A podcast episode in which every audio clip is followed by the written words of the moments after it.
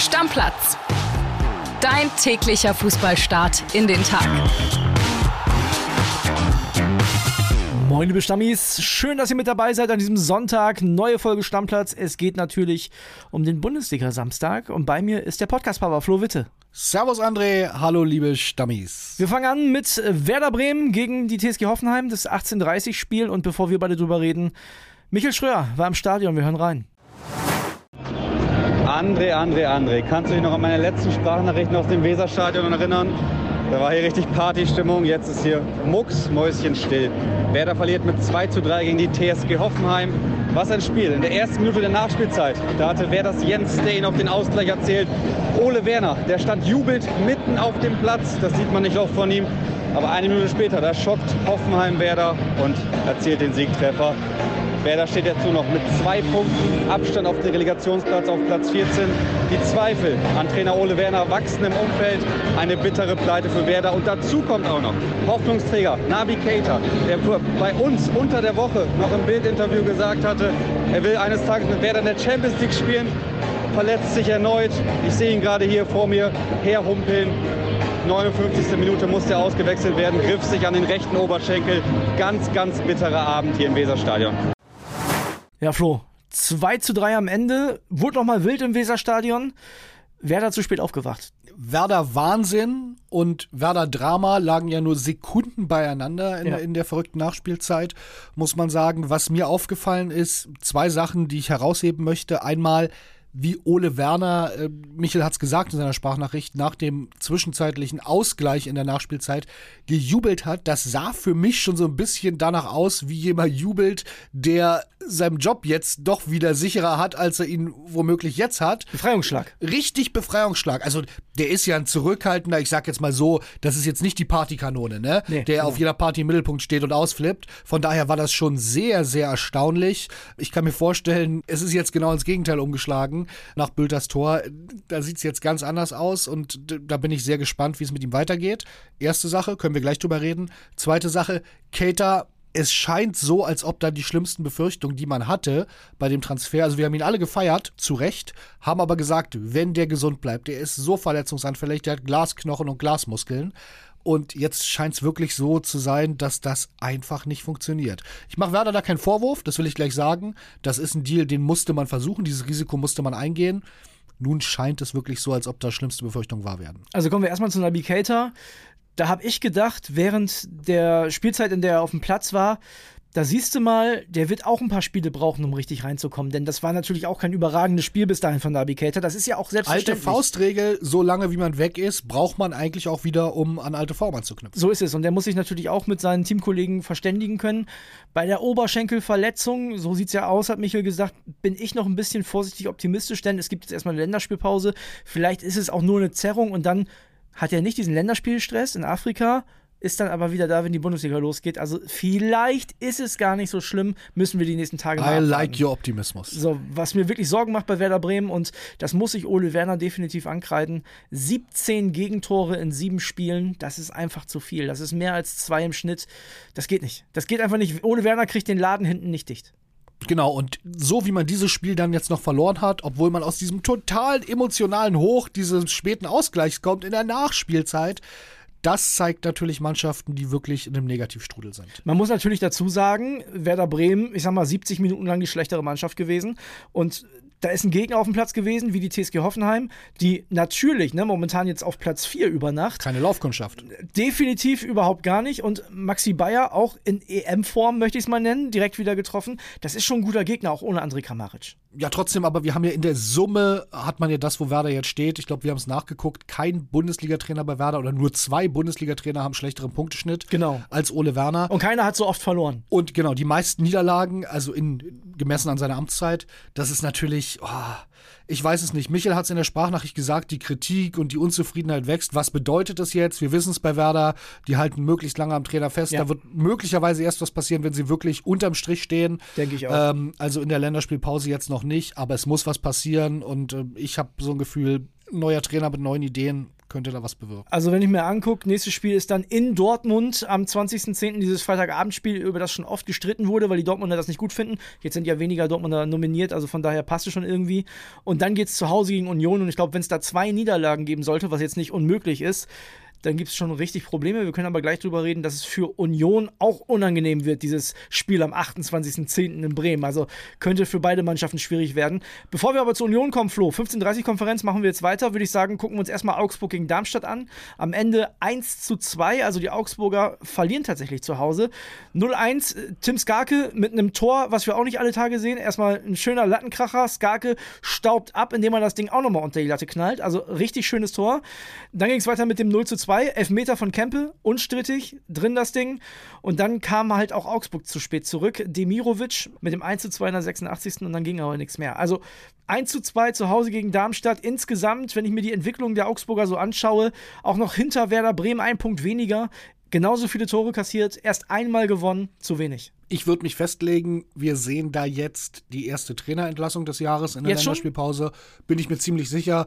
Äh, Sportdirektor Ju Rendic, äh, jetzt ja da wohl der starke Mann, äh, nachdem Stefan Reuter sich da etwas zurückgezogen hat, hat schon den Satz gesagt, der Trainer immer aufhorchen lassen sollte, wenn das im Sky-Interview fällt. Personalien von Angestellten, auch dem Cheftrainer, werden wir nicht öffentlich diskutieren. Morgen wird er auf jeden Fall noch Trainer sein. Gut, Länderspielpause ist lang. Genau, aber das ist schon, also wenn dir öffentlich jemand so den Rücken stärken muss und sagt, wir diskutieren darüber nicht und er sagte wohl auch noch, er muss das jetzt auch erstmal sacken lassen, dann weißt du schon, wo da die Reise hingeht und ich glaube, Maaßen sollte sich da langsam, aber sicher von seinem Job verabschieden. Und äh, zu Darmstadt 98 sagen wir herzlich willkommen, spätestens jetzt nach dem zweiten Sieg in Folge in der Fußball-Bundesliga. Ich glaube, das haben dem die wenigsten zugetraut, dass die sich so schnell stabilisieren und in der Bundesliga akklimatisieren. Ich glaube, äh, Thorsten Lieberknecht ist ja auch nicht unbedingt als deutscher Pep Guardiola verschrien gewesen. Ja. Und Hut ab, der hat eine Mannschaft geformt, die äh, die Bundesliga annimmt und die halt einfach die nötigen Punkte holt. Sind wir ehrlich, bisher haben sie eher gegen Mannschaften gespielt, die du auch schlagen solltest, wenn du in der Liga drin bleibst. Aber wir haben auch schon viele Aufsteiger gesehen, die diese Mannschaften dann eben nicht schlagen und recht früh unten drin stecken. Darmstadt kann sich über jeden Punkt freuen. Ich würde die gerne in der Bundesliga behalten. Ich würde sagen, wir machen weiter mit dem nächsten Spiel. Da hören wir Stan Hornig, der war in Leipzig und das war wirklich ein Spektakel, aber ohne Tore. Wir hören mal rein. Hallo André. Ja, was soll ich sagen? verrücktes Spiel. Leipzig kommt gegen einen Abstiegskandidaten Bochum nicht über ein 0-0 hinaus und das vor allem wegen Bochum-Torwart Manuel Riemann. In einer irren Partie hält der Bochumer gleich zwei Elfmeter. Den ersten in der ersten Halbzeit von Xavi Simons, den er sogar festhält. Den zweiten in der zweiten Halbzeit von Emil Forsberg. Ähm, Riemann ist der absolute Elferkiller. Das war's von mir und euch noch einen schönen Tag. Also, Leipzig-Bochum oder wir können besser sagen, Leipzig-Riemann 0 zu 0.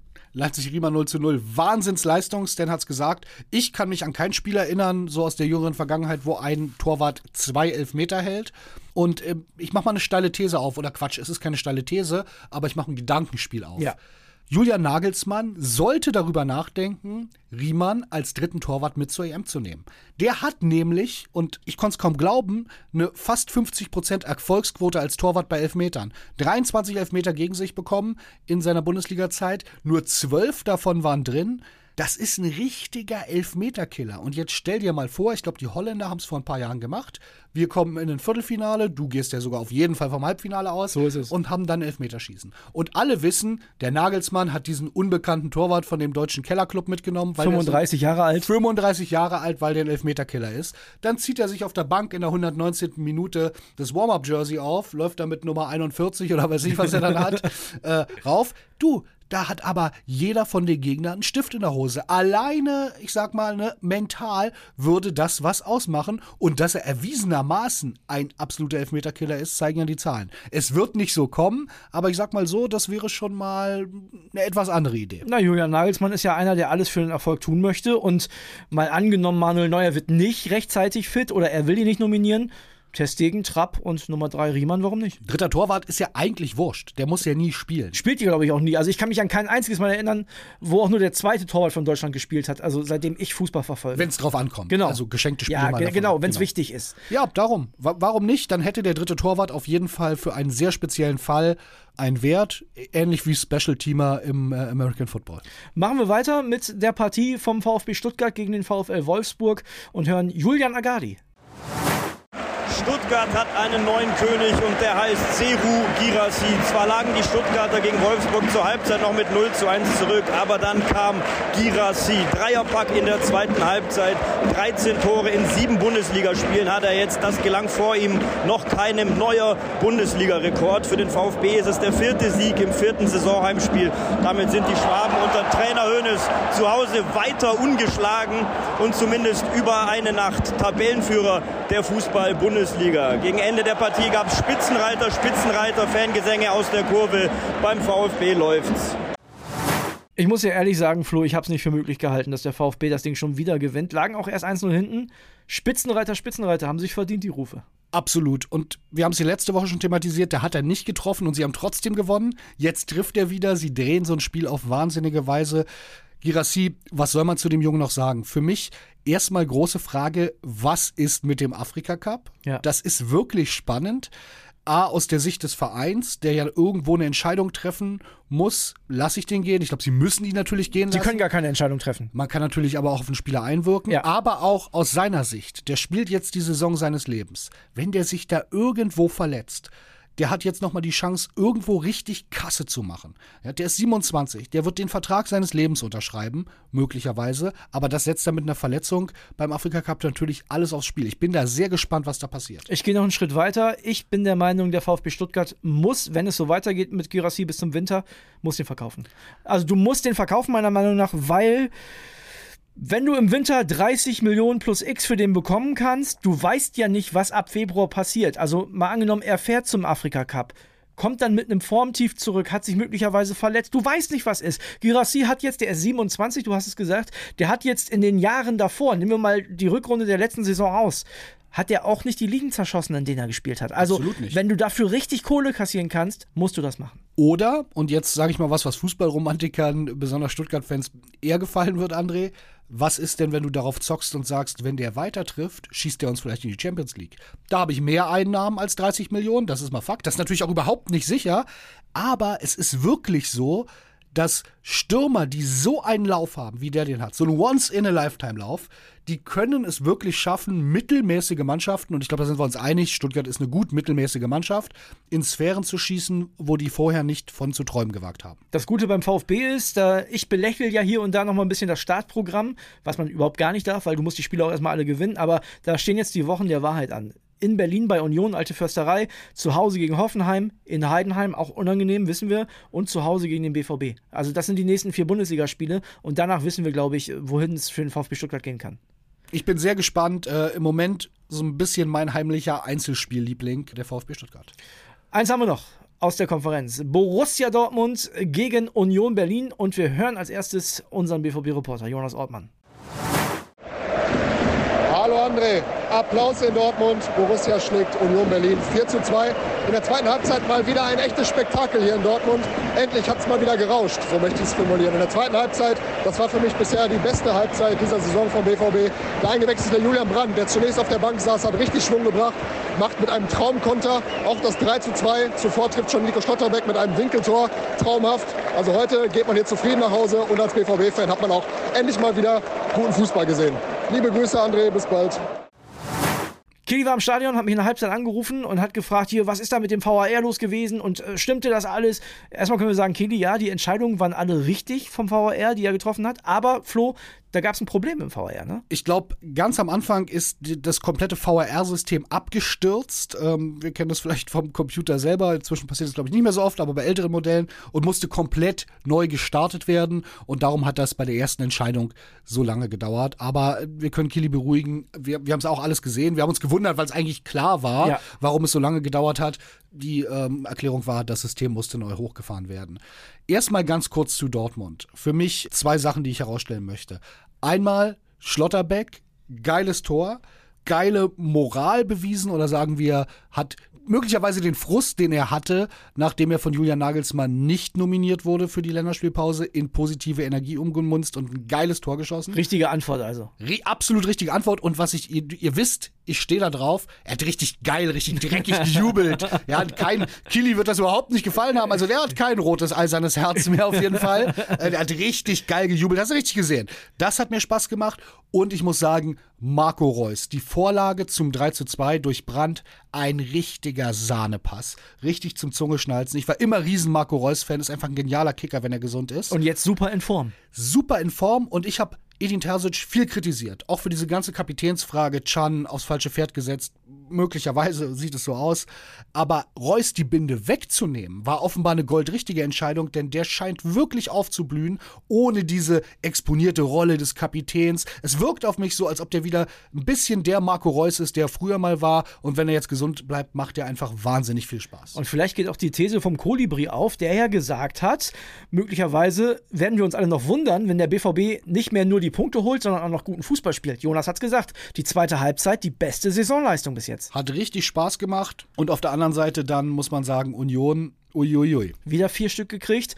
Die siebte Niederlage in Folge. Und wenn wir dann mal gucken, die nächsten Spiele lauten Stuttgart an der Alten Försterei, kein Selbstläufer. Dann Neapel im Olympiastadion zu Hause, auch kein Selbstläufer. Und dann geht es vielleicht sogar, also ich will den Teufel nicht an die Wand malen, ne, auch für Kili nicht, aber dann geht es um Niederlage Nummer 10 im Weserstadion in Bremen. Absolut. Und wir haben gerade über Werder gesprochen. In der Tabelle sind die jetzt punktgleich. Das muss man mal sagen. Und über Werder haben wir gerade gesprochen. Also als ob da gleich die Weser über die Ufer tritt und ja. äh, Ole Werder mitschwemmt. Ne? Und bei Union, ich habe mit Kili letzte Woche hier drüber gesprochen, genau ähnliche Situation. Da hatten wir dann die fünfte Niederlage in Folge. Habe ich gesagt, Kili, machst du dir Sorgen um deine Unioner? Nein, Bruder, das ist alles im Blut, wie sind unsere Ansprüche? Naja, also muss mir jetzt keiner erzählen, wenn bei Werder Land unter ist, bei der gleichen Punktausbeute, muss bei Union, die andere Ansprüche haben, die andere finanzielle Möglichkeiten haben, die einen anderen Kader ja. haben, da müssen langsam mal die Alarmglocken schrillen. Und so sympathisch ich diese ganze Geschichte finde, mit äh, aus dem Köpenicker Wald in die Champions League, ernsthaft, das ist eine richtig fette Krise und da muss man sich langsam Sorgen machen für mich ganz klar, also wirklich ganz klar, das ist der einzige Bundesligist, wo ich 100% sagen würde, die dürfen den Trainer nicht entlassen. Weil meiner Meinung nach ist Urs Fischer der einzige Grund, warum die überhaupt im Olympiastadion vor 70.000 Roten spielen. Mhm. Also es gibt keinen anderen Grund als das System Urs Fischer und da hat es halt auch lange funktioniert. Egal, wen du hingestellt hast, hat geklappt. Aber die Achse, die hat auch immer funktioniert. Ja, die Statik, ich hab's angesprochen. Knoche, Kedira, ne? Verletzt, sind raus, Union ist raus. Ich glaube, Kedira ist in der öffentlichen Wahrnehmung und in seiner Wichtigkeit total unterschätzt worden. Der war für die Stabilität dieser Mannschaft, für das ausgewogene Verhältnis zwischen ganz, ganz starker Defensive, aber auch trotzdem in den richtigen Momenten äh, die Akzente vorne zu setzen. Ein ganz, ganz wichtiger Spieler. Die Verletzung tut denen so bitter weh. Wir haben äh, über Werner geredet, bei Werder, der sicherlich noch nicht zur Diskussion steht, weil einfach Werder Bremen immer lange äh, dafür braucht. Wir haben über Enrico Maaßen gesprochen, der womöglich in den nächsten Tagen schon gehen muss. Zwei Trainer haben sich am Freitagabend auch nicht befreien können und das waren die von Gladbach und Mainz. Das waren Seoane und Svensson. 2 zu 2 am Ende. Gladbach in der ersten Halbzeit deutlich besser gewesen, danach kam nicht mehr viel. Für beide zu wenig. Hilft beiden überhaupt nicht. Also vielleicht Gladbach noch ein ganz bisschen mehr, als es Mainz geholfen hat. Ich würde sagen, bei der nächsten Niederlage, wenn davor nicht ein Sieg kommt, dann haben wir da auch ganz, ganz heftige Trainerdiskussionen bei beiden. Und äh, um beide wird es mir leid tun, weil ich halte Seoane eigentlich für einen sehr, sehr guten Trainer, der aber in Gladbach in eine sehr unglückliche Situation gekommen ist. Das muss man so sagen. Und Svensson, vielleicht ist das so ein Fall von spezieller Trainertyp, wo sich dann auch mal was mit der Mannschaft abgenutzt hat. Könnte ich mir auch vorstellen. Und du weißt ja, meine steile These für den Oktober war, zwei Trainer gehen. Maßen halte ich nicht mal mit drin, aber da sind die beiden. Der war dir zu billig. Genau, da sind die beiden Trainer von Mainz und Gladbach mit dabei. Und der Trainer, und da kommen wir auf die Spiele von heute, vom 1. FC Köln auch. Die spielen in Leverkusen. Da gab es so ein paar Frotzeleien hin und her zuletzt. Baumgart sehr angefasst gewesen in der Pressekonferenz, hat gesagt, hier, wir sind hier der große Club und wir haben das Stadion voll. Ja, aber ihr spielt Kackfußball. Muss man leider ehrlicherweise genau, sagen. Genau, und große Clubs. Ich kann es einfach nicht hören. Hertha hat auch immer gesagt, sie sind der große Club, Union der kleine Club. Jetzt spielt der kleine Club äh, im vollen Stadion des großen Clubs äh, in der Champions League. Ehrlicherweise, große Clubs werden durch große Leistungen gemacht. Auch wenn Leverkusen nicht die riesigen Titel in der Vergangenheit und auch in den letzten zehn Jahren geholt hat. Also Köln ist davon meilenweit entfernt. Da sollte sich Köln mal auch ein bisschen von dieser Arroganz des Traditionsvereins verabschieden. Finde ich unsympathisch von Baumgart, obwohl ich ihn sonst sehr mag. Für mich 100-Euro-Spiel, da wird Leverkusen gar nichts anbrennen lassen. Das Ui. wird eine ganz deutliche Nummer. 100-Euro-Spiel, da bin ich gespannt. Das ist ein 100-Euro-Spiel. Das nächste für dich auch, Bayern gegen Freiburg? Naja, also ich kann mich erinnern, ich hatte letztes Jahr im Pokal hier Spätdienst. Da war es kein 100-Euro-Spiel, das war eine bittere Geschichte. Ich glaube aber in der Bundesliga Bayern ist so gefestigt. Auch zu Hause, im Pokal war ja auswärts. Genau, zu Hause sehr gefestigt. Und Freiburg leider, ich habe diese ganze Idee von dem Streichfußball, von dem Konzept da sehr gemocht. Man muss aber sagen, dieses Jahr wirken sie nicht wie das Freiburg der letzten zwei Jahre. Da scheint auch ein bisschen Stabilität, ein bisschen Statik verloren gegangen zu sein. Von daher glaube ich da ehrlicherweise auch nicht an Überraschungsunentschieden, sondern auch an deutlichen Bayern-Sieg. Spannendste Sache für mich bei Bayern wird sein, trifft Tell wieder. Denn ich glaube, irgendwann werden wir eine Diskussion bekommen, was wir mit diesem Jungen anstellen, der andauernd trifft. Auf die Außenbahn stellen, meine Meinung dazu. Wäre eine Möglichkeit. So, Musiala, Sané, Tell, fertig. Wir werden sie nur bekommen, weil der hat sich so ein bisschen im Windschatten von Harry Kane, des großen Namens, da wirklich rangesneakt und da achte ich eigentlich immer drauf. Ich konnte Bayern in der Champions League leider nicht live gucken, war privat verhindert, aber habe bei den Toren immer sofort geguckt, was Tell und dann war es ja auch so. Irre, finde ich schon sehr, sehr gut. Und dann haben wir noch eine Partie. Frankfurt Last Minute in Saloniki verloren, trappt noch mit einer roten Karte nach einer Rudelbildung, spielen zu Hause gegen Heidenheim. Vom Papier her wird man erstmal sagen, Eintracht Favorit, aber wird kein leichtes Spiel. Ja, Tabellennachbarn hätte auch so keiner gedacht, dass das äh, am siebten Spieltag noch so sein wird. Frankfurt stabile Saison gespielt bisher. Vier Tore geschossen, fünf Gegentore bekommen, also minimalistisch unterwegs. Ich glaube nicht, dass Frankfurt sich von diesem Schock gegen Saloniki mit diesem negativen Ende schon ganz erholt hat. Ich glaube, Heidenheim wird da einen guten Job machen, obwohl es auswärts ist.